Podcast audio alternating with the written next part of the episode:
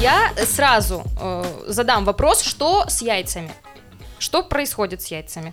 Потому что э, цены растут, Какая прямолинейность, а? Конечно, цены растут, э, цены з- возможно сдерживать, невозможно сдерживать. Что сейчас происходит со ставропольскими Так, яйцами? Если мы говорим о куриных яйцах, то э, цены регулирует рынок, исходя из спроса и предложения. Мы неоднократно говорили, что у нас четыре крупные птицефабрики, которые работают на рынке. Они идут с положительными темпами объемов производства, плюс 28% к объемам прошлого года. Но э, дело в том, что затраты у производителей также растут. Здесь электроэнергия, здесь и корм, здесь э, и вакцинирование птиц, чтобы они не болели. Вот, соответственно, это все отражается на себестоимости продукции. Конечно, мы видим рост и у производителей оптово-отпускных цен. Плюс сезонный фактор также имеет место быть. Новый год, все, все у нас делают оливье, да, э, выпечку и так далее, там же, где используется, соответственно, куриное яйцо. Но вот по поручению губернатора 6 декабря мы провели, вот сегодня смотрел э, цифры, 1900 ярмарочных дней. Нас все производители активно, без оптовиков и посредников, самостоятельно вышли, без э, торговой наценки, по 90 рублей реализовывали значит, э, свою продукцию. Более 100 тысяч яиц было продано. Если вы видели, вот многие выкладывали видео, да, с, э, С ярмарок. Яйцами по Яйцами, 90 с по 100 ярмарки, рублей, то, что да. Мы прям- тоже да. ходили. Мы тоже ходили, Да. закупились. Это вот наш ответ на стоимость э, яиц. Хотя, да, действительно, ну, яйца по-разному стоят, куриные. Э, И у, у фермеров и домашние яйца не стоят совершенно других денег, поэтому то, что мы видим в некоторых магазинах яйца по 180, 170, там, 160 рублей, это исключительно их история. Вот. А то, что у нас в торговых сетях, это яйца из других регионов, там, где наблюдается дефицит, соответственно, ну и, соответственно, цена на логистику, упаковка, маркировка, она также отнимает э, деньги, плюс торговая наценка наших э, федеральных сетей также имеет место быть. Поэтому цена, она везде разная. И сегодня, исключительно, чтобы повлиять на эту историю, мы должны создать прямой товарооборот. То есть сделать так, чтобы яйцо куриное было физически и экономически доступно. То есть предоставить максимально быстрый, легкий э, форму э, реализации продукции. Это вот как раз ярмарки, которые мы Мгм. проводим много, часто и будем проводить еще больше. Ну, на этом остановимся поподробнее, на самом деле, еще. Хорошо. Ты Да. не будешь спрашивать, и я, наверное, спрошу. У нас... Я, знаете, мне теперь везде спрашивают, как, почем яйца? Почем яйца? Куда бы я ни Это зашел, самый главный вопрос, почем яйца? всех волнует. Даже на прямой линии Путина министр золотые яйца. Ну, Министр золотые яйца, здорово. вот эти- вот эти- я даже знаю, как мы назовем промо нашего подкаста. Вы простите, вы сами это сделали, вы сами это И вот сказали. эти мем, мемы, которые, знаете, как, ну, выбери э, из картинки э, самое, самое там э, подтверждающее, что там роскошь, да, это яйца, если есть лоток с яйцами, то все это яйца, либо костюмы из яиц.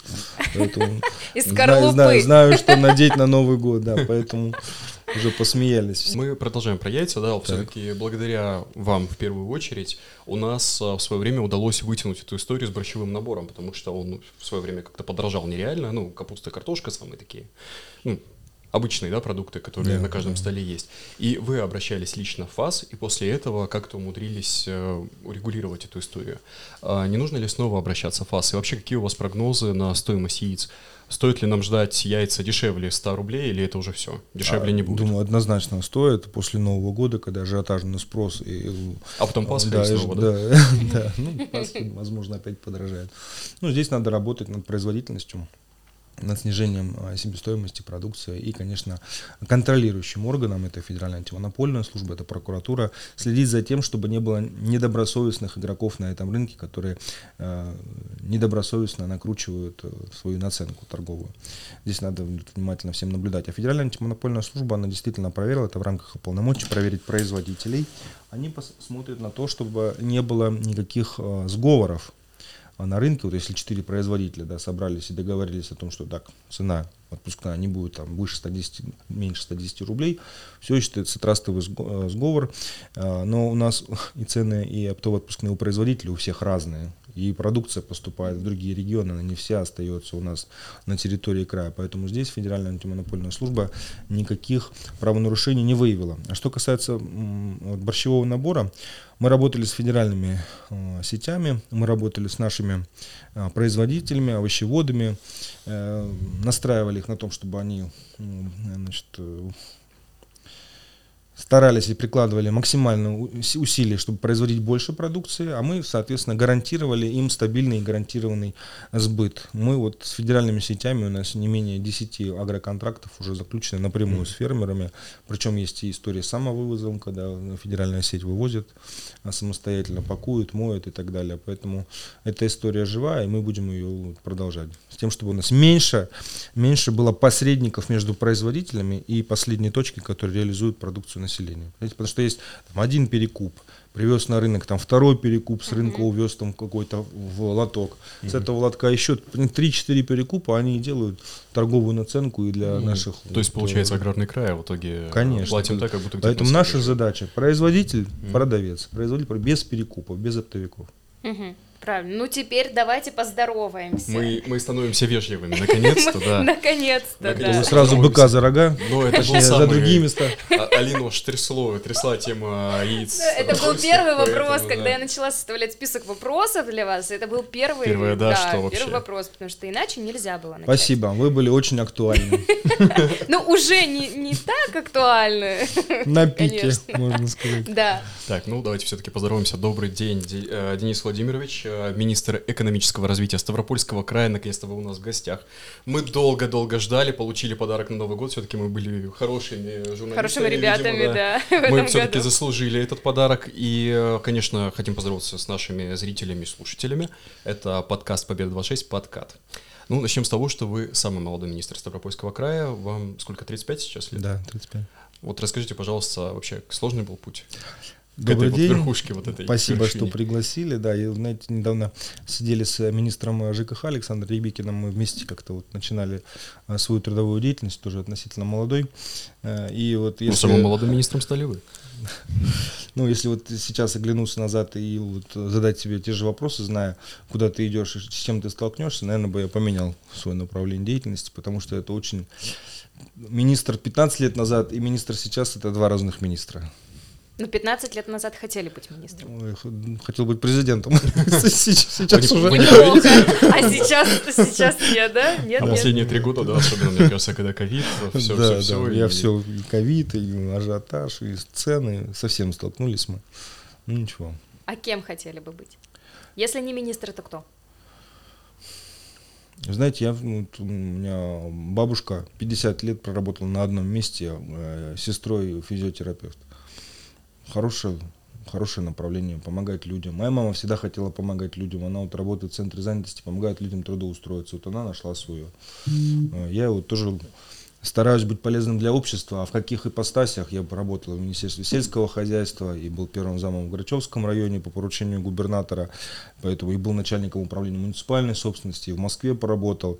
Поэтому такие направления очень разносторонние, которые заставляют тебя постоянно учиться, постоянно что-то смотреть. Для меня, когда попал в сельское хозяйство, Министерство сельского хозяйства, я думал, что вот парное молоко это только-только молоко, которое вот э, сварили. Ну, вскипятили. Вскипятили. Да. Разве не так? Нет. А, а, я, знаю, я знаю, это из-под коровки только. Да, да. И вот каждый раз, каждый раз вот тебе новое направление, новые задачи, и оно позволяет тебя э, глаза не, зашорены, позволяет тебе по-новому взглянуть на вещи, быстро вникнуть оперативно.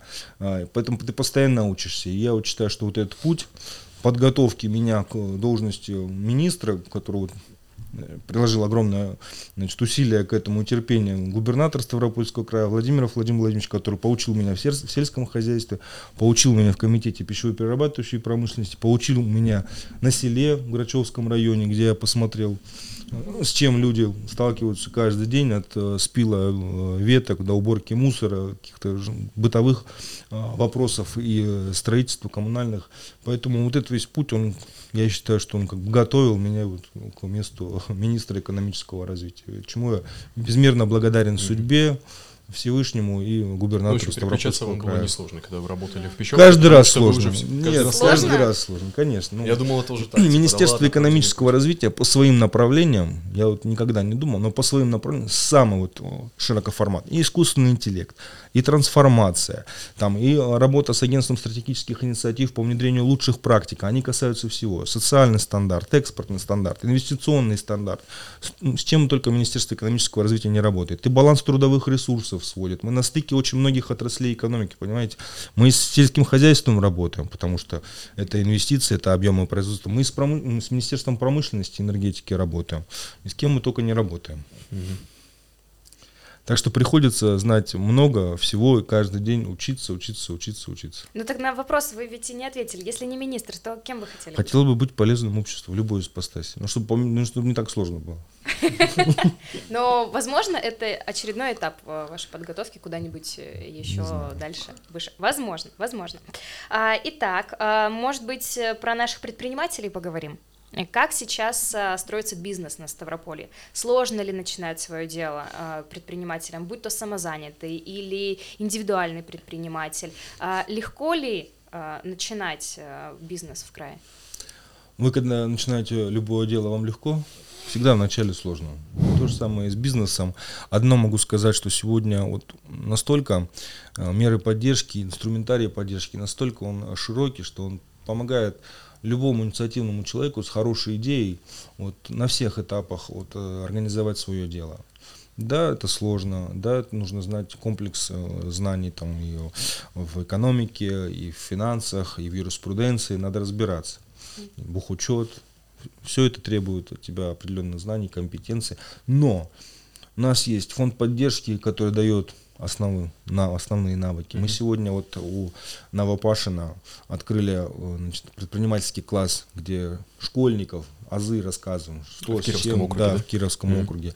Все это помогает, м, как с профориентацией, помогает ребятам разобраться, с чем они столкнутся, что такое налоговая отчетность, как готовить бизнес-план, как защищать его, как искать инвесторов. И сегодня есть много проектов, связанных и с э, стартапами, с венчурными инвестициями, с развитием каких-то инновационных э, технологий. Мы вот на каждом этапе смотрим, честно скажу, вот я лично этим вопросом занимаюсь, ребятам, э, значит, руководителям подведомственных учреждений ставлю задачу. Смотрите внимательно, кто, у кого глаза горят, кто с хорошей, интересной идеей, мы обязательно всех поддержим и финансами, и административно, и всем. Это задача, которую ставит перед нами губернатор. Это развитие инноваций, это развитие высоких технологий, это повышение производительности труда, это рост а, субъектов МСП. У нас 5 лет назад было 100 тысяч предпринимателей. Сегодня 251 тысяча самозанятыми. У нас мы видим рост налогов, доходов, мы видим рост доходов на профессиональный, налог на профессиональный доход, на НДФЛ, поэтому все это вот в купе дает нам э, хороший внутренний региональный продукт. То есть ВРП. не страшно э, Начинать начинать бизнес. бизнес? Не страшно. Сложно, но не страшно. А давайте поговорим о необычных предприятиях. У нас есть улиточная ферма, насколько я знаю, это муциновые вот эти все производства для косметологии. И сейчас сверчковая ферма, которая не говорит Вкусная. разве что да. Мы Вкусная. попробовали. Вот, а, вы были там? Нет, не удалось мне доехать, но знаю, что вот э, представители, Представители. представитель этого бизнеса был в, да, в Министерстве экономического развития, оставил продукцию. Мы вот, э, когда смотрели прямую линию с губернатором, э, не, не- не с первого раза у нас получилось технически там подключиться, мы вот пробовали как раз вот э, сверчков. И как? Э, Ну, вы знаете, я отметил для себя, что питательно, вкусно, и я ну, что-то, постор... Что-то постороннего я вот для себя Но вы как, вы вот Ну, предпочитаете что-то такое, было, вот, да, экзотическое? Знаете, что я вот сколько в комитете проработал, что я только не попробовал. Экзотически, вкусное, ну, не вызывает страха. Я думаю, что надо всем попробовать обязательно. А вы только сверчков пробовали? Там еще печенье я сверчков не пробовал, я пробовал печенье. А, да? А, а мы-то прям сверчков ели, да, прям Ну. снеки на- нас угощали, да, мы кушали. Мы- это нас берегут, видимо. Продолжим е- говорить о еде. О еде самое главное, Где нас сегодня в будет. городе самая вкусная шаурма? Знаете? Рейд проводили? Рейд по шаурме, мне кажется, хорошая идея была бы. А, От Мин... э, От Рейтинг, да. Раз, два, три. Раз, два, три рейтинг от министерства, да. А, Лучший самая топ, лучшая топчик шаурма. шаурмы, да, самая горячая. Там Знаете, хорошая, хорошая Самый лучший халапеньо, да. Нет, на самом деле у нас действительно богатейший край. У нас а, мясо, у нас молочка, у нас овощи. И тут с юга уезжать не хочешь, э, потому что килограммы набираются, уезжать уже Всё в сложно на самом деле. Все в изобилии, да. И у нас огромное количество ярмарок выходного дня, и тут опять же благодаря вам, потому что с вашим приходом еще в комитет по пищевке у нас просто их увеличилось, по-моему, в четверо, если не ошибаюсь. А, Вообще, как это проходит? Все ли это законно? Могут ли предприниматели какой-то должны заплатить, э, не знаю, за простой, там, за место? Или любой предприниматель вот захотел и пришел, Хочу, Как допустим, яйцами торговать, да. Как это вообще все работает? Да, действительно, путь был вот по ярмаркам неоднозначный, потому что не все а, понимали а, выгоду э, для себя, для людей. Мы выполняли основную задачу, это обеспечить, повторюсь, физическую и экономическую доступность продукции. И когда вот работаешь с сетями, узнаешь, а мы работали с сетями, потому что у нас одна из задач, которая поставлена губернатором, чтобы доля ставропольской продукции на полках федеральных сетей была максимальная. Федеральные сети там Магнит, Пятерочка, Лента, вот Метро, другие там э, магазины. Вот. И мы столкнулись с чем? То, что у федеральных сетей есть ряд требований. Во-первых, объемы, во-вторых, высокие штрафы. Не все это могут выполнить. Стали искать э, возможность, как нам самого маленького производителя со своей продукцией вытащить на э, потребительский рынок региона. Да, у нас сегодня есть 19 тысяч несетевых а, магазинов. Но если вот там, ты хорошо печешь хлеб в Кочубеевке, а, но хочешь продаваться не только в Кочубеевке, но еще и в других магазинах, да, то вот ярмарка для тебя самый дешевый, доступный формат реализации своей продукции. Понимаете, когда это ж ярмарка, это ж вот ты приходишь Бабушки, дедушки приходят там за своим, а молодежь туда приходит, за то, чтобы попробовать что-то новенькое. И когда ты приходишь, видишь нового производителя, видишь, к- пробуешь и понимаешь, что ты потом и начинаешь его искать. Создается дополнительный спрос на эту продукцию. То есть меньше ходишь э, в сетевые магазины, там больше ищешь эту продукцию. Соответственно, и у производителя появляется стимул расширяться, ставить новое оборудование, что-то новый ассортимент расширять. Поэтому все это приводит э, к тому, что мы вовлекаем дополнительно с максимальными, с минимальными, точнее, затратами для производителей э, дополнительную продукцию э, на потребительский рынок региона. И мы вот анализировали, да, действительно, мы вот, я пришел в комитет, было у нас 120 или 126 ярмарочных площадки таких вот, устоявшихся, крупных. Сейчас больше 550 ярмарочных дней. Мы муниципалитетов там говорили, давайте, вот есть у вас там магазин федеральный, ставьте перед ним ярмарку. Пусть люди чувствуют разницу в цене. Это, понимаете, это создание здоровой конкуренции для федеральных сетей. Если они видят, что у них каждый день проходят ярмарки, и что там колбаса, мясо стоит вот столько-то, а у них столько-то, они становятся неконкурентоспособными. И это их заставляет менять свою ценовую политику, смотреть, что происходит у них в той или иной территории. Поэтому все, все это приводит вот как раз к выполнению самых главных задач, это сдерживание, э, сдерживание цен, создание здоровой конфи- э, конкуренции. Вот, Подскажите, ярмарки у нас сейчас во всех 33 территориях края? Самый отстающий был один муниципалитет. Сейчас там поменялся руководитель, он совершенно на эту проблему смотрит иначе, и мы сейчас видим хорошую положительную динамику э, в проведении ярмарочных мероприятий, что нас не может не радовать. И еще самый немаловажный момент, у нас же было очень много стихийной торговли. Ну да, с ней, я помню, борьба. Да, ну когда люди приходили, я вот просто злился, у нас возле Минека продают э, рыбу, продавали рыбу, продавали рыбу, и потом я в, э, в интернете, я читаю часто вот всех в СМИ, кто нас обсуждает, нет, ну, пр- правильно, правильно преподносит информацию о работе органов исполнительной власти. Э, Кто-то отравился этой рыбой, то есть рыба приехала, раз- разрезала, она зеленая, но это, вот, это, вот это мы не должны допускать. Стихийную торговлю, и также это полномочия комитета и муниципалитета наказывать стихийную торговлю, а лучше на месте стихийной торговли она появляется там, где у нас э, самые трафикообразующие истории, где много всего людей, где люди возвращаются с работы, что-то купить домой, все-все. Лучше там ставить мини-ярмарки. Один, два лоточка, где придет муниципалитет, организатор, проверит происхождение товара, просмотр- проверит качество и не допустит, чтобы люди у нас травились. Вот это вторая важная задача, которую решает в том числе ярмарка. Ну вот вы, по сути, ответили на вопрос, э, ранее говорили о том, что с сетевыми магазинами ну, есть нек- некоторые сложности, потому что, допустим, те же самые яйца, возвращаясь к ним, их сейчас не увидишь ни в магните, ни в пятерочке. И я так понимаю, что это настолько сложно, что, скорее всего, их и не будет. Наши, им, им легче да, привозить скажем. откуда-то там с севера э, страны, там из Требования по упаковке, по маркировке, ну, вместе с тем логистика, цена наших Мгм. производителей не устраивает. Плюс, ну вот, э, Магнит а, работает со своими РЦ. Представьте, у нас там по краю четыре производителя, ну, например, там Грачевки. Из Грачевки везти в Лермонтов на РЦ, чтобы из, из, из РЦ потом привезти, развести по а, сетевым магазинам. Просто тут еще и вопросы вот о логистике и в стоимости, по которой берут федеральные сети. У наших производителей весь объем произведенной продукции законтрактован, проблем с реализацией нет. они не нуждаются в этом канале сбыта, как федеральные сети. Поэтому здесь есть вопрос необходимости работы с федеральными сетями. Это же это ж, это ж бизнес. Что бизнес, тебе... ну необходимость такая вообще есть?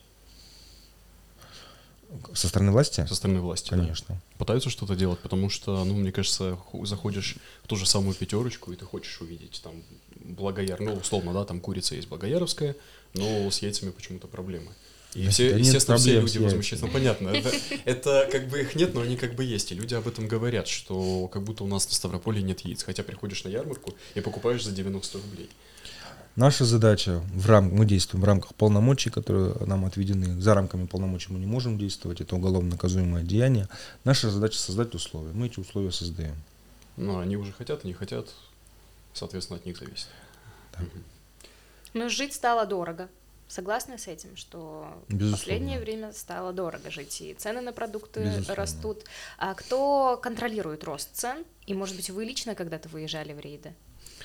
Ну, шаур, шаурму не проверяли, хорошо, ладно, но магазины, э, вот сколько, 19 тысяч, да, сказали? 19, 19 тысяч это только не сетевая розница, uh-huh. это полторы тысячи это федеральных, э, федеральные магазины и 600 фирменная торговля, то есть почти 20 с половиной тысяч это вот э, даже больше, 21 тысяча, это вот количество торговых точек. В рейды выезжал, э, когда работал в комитете, вот сейчас вот будучи министром, эта задача выполняет у нас ну, где-то треть министерства, порядка, порядка 50 человек выезжают, порядка стихийный тревог, мониторинг цен. Плюс мы же ведем работу еще с муниципалитетами, мы не каждый день сможем там доехать до угу.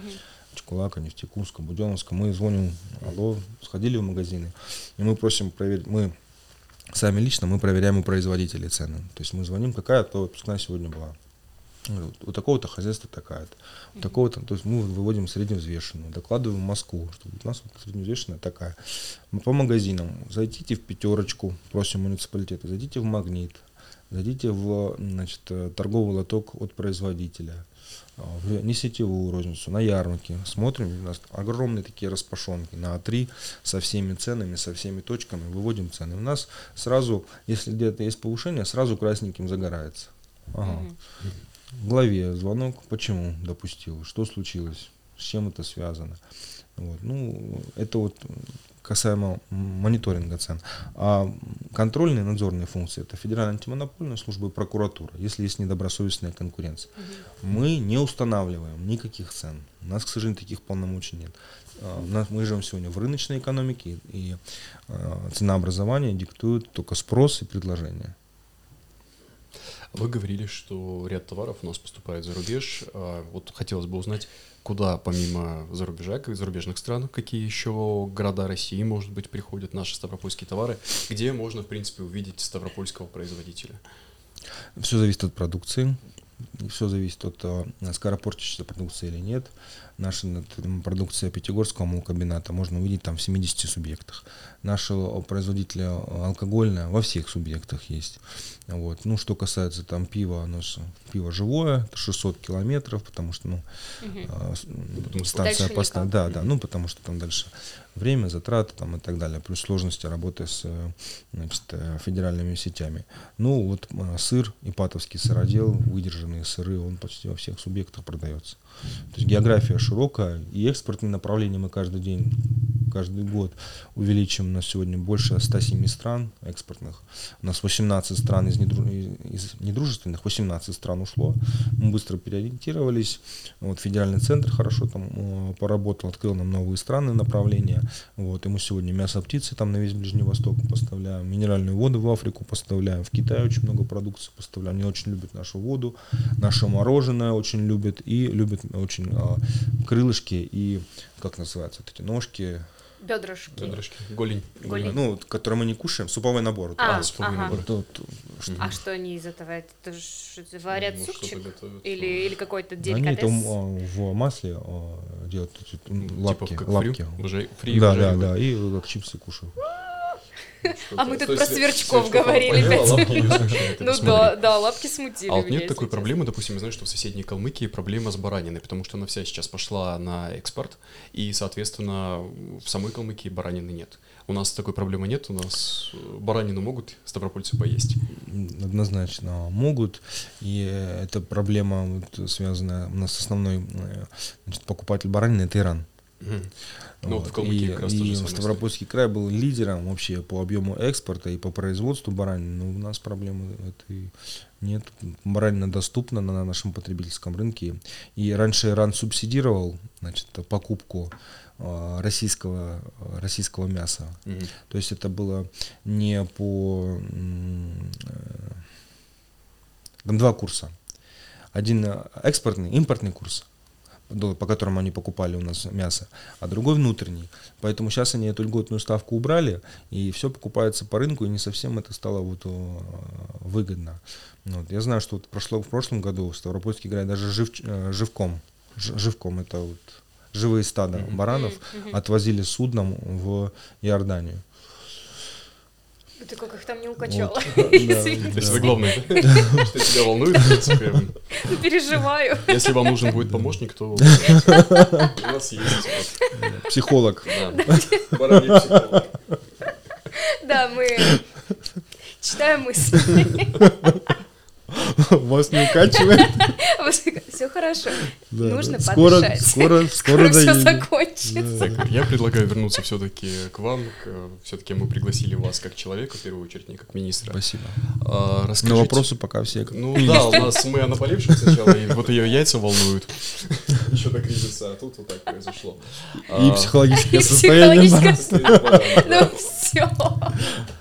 Судя по вашим соцсетям, вы постоянно в разъездах, опять же, работа, работа, работа. Но вот просто как человек с семьей, где вы любите отдыхать? А, последний раз был на оленей ферме. Наши. Буквально в эти выходные наши, Крымгиреевская, отличное место. У меня маленький, маленькая дочка, вот вторая, два с половиной месяца. Отлично мы с коляской погуляли на свежем воздухе, и в мороз, и в ветер. Вот, прекрасное место, такое, знаете, единение с природой, тихое, поэтому если будет у вас возможность с семьями выехать туда, вы получите настоящее удовольствие. Это вот не как реклама, а вот если так, как вид отдыха, угу. тихий, спокойный. А пробовали вот эту там, не знаю, массе спант, настойку из что-нибудь? Там же все сейчас этим промышляют, насколько я знаю. Настойку э, не пробовал в этот раз, но меня угощали. Хорошая настойка.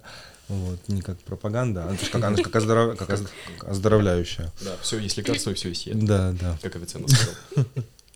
У вас двое деток. Да, да, две Как дочери, э, две совмещаете родительство, работу, э, две дочки, да? да? Вот, ну, под, я вот знаю, что для девочки папа это вот самый лучший мужчина на свете. Вот как вы э, стараетесь поддерживать вот эту роль для своих дочерей Безусловно. и, и как совмещаете? Безусловно, очень люблю своих детей и всех детей. Ну, своим а, детям все свое свободное время пытаюсь им посвящать. Не всегда это получается в связи с э, графиком. Ну, дети это все. Нет такого, что на работу приходит, кулаком по столу, все, папа, хватит работать, пошли домой. Не, не воспитанные у меня. Молодцы, молодцы, это хорошо. Просто интересно сейчас это, ну, знаете, как раньше было в 90-х, 2000-х, на проходную проходишь там на завод куда-нибудь, и я к папе, все таки ну, понятно, да. Ну, проходи. Ну, нет, дочь мою все в лицо знают, потому что все смотрят вот истории в WhatsApp, все в лицо знают, но вот такого поведения, конечно, нет. Домой еще что-то все mm. понимают, где мы находимся, Давайте что мы делаем. вернемся к соцсетям. Это вопрос так. животрепещущий, потому что у нас в свое время многие чиновники ушли из Инстаграма, который запрещенный принадлежит мета сейчас в Российской Федерации. И, ну, как бы прямого запрета не было для чиновников, потому что никто не запрещал вести свои личные аккаунты, все, но с чего-то многие решили. Вы один из немногих министров, кто не отказался от ведения, но единственное, после, я знаю, что там пару публикаций, вы решили закрыть, видимо, от любопытных глаз. Вот с чем это вообще связано? Ну, у меня э, аккаунт был всегда закрытый. Uh-huh. Вот. Во-вторых, я не ушел оттуда, потому что я поддерживал отношения и общение со многими людьми, которые сидят только в этом uh-huh. месте и нигде больше, и как-то говорить им, ребят, давайте там передислоцируемся, потому что вроде бы как-то и неправильно мне здесь находиться. Нет, а ушел я оттуда вот после одной очередной публикации, там кринжовый министр, потом еще что-то, блокнот выпускал, вот, еще пару статей кремлевский мамковед мне там пропесочили нормально, и мне супруга столом, кулаком по столу сказала, все, вышел. Вот я, и кулаком. И, и я вышел. Ну, все, правильно. Нет, вас, вас больше нет. Меня там больше нет. Я даже вот утерял там все а, точки доступа туда. Вот, ну, все, меня там нет. Хотя страница есть, но меня там нет. Денис а, Владимирович, да. поскольку все-таки это у нас так сразу приосанились, сразу получится, да? Сразу все официально. Нет, ничего официального. Все-таки это предновогодний подкаст. Для нас он в этом году последний будет. И что вот хотелось бы что-то от вас услышать, что бы вы пожелали нашим слушателям, и, наверное, не только ставропольским, а, в этом в этом уходящем новом году и в следующем. С наступающим Новым годом, процветания, благополучия, отметить Новый год в кругу семей, близких вам людей и что хочется пожелать. Как говорит наш губернатор, главное, чтобы у всех все получалось. Тогда мы будем впереди, тогда будет победа за нами. И чтобы яйца меньше 900 рублей.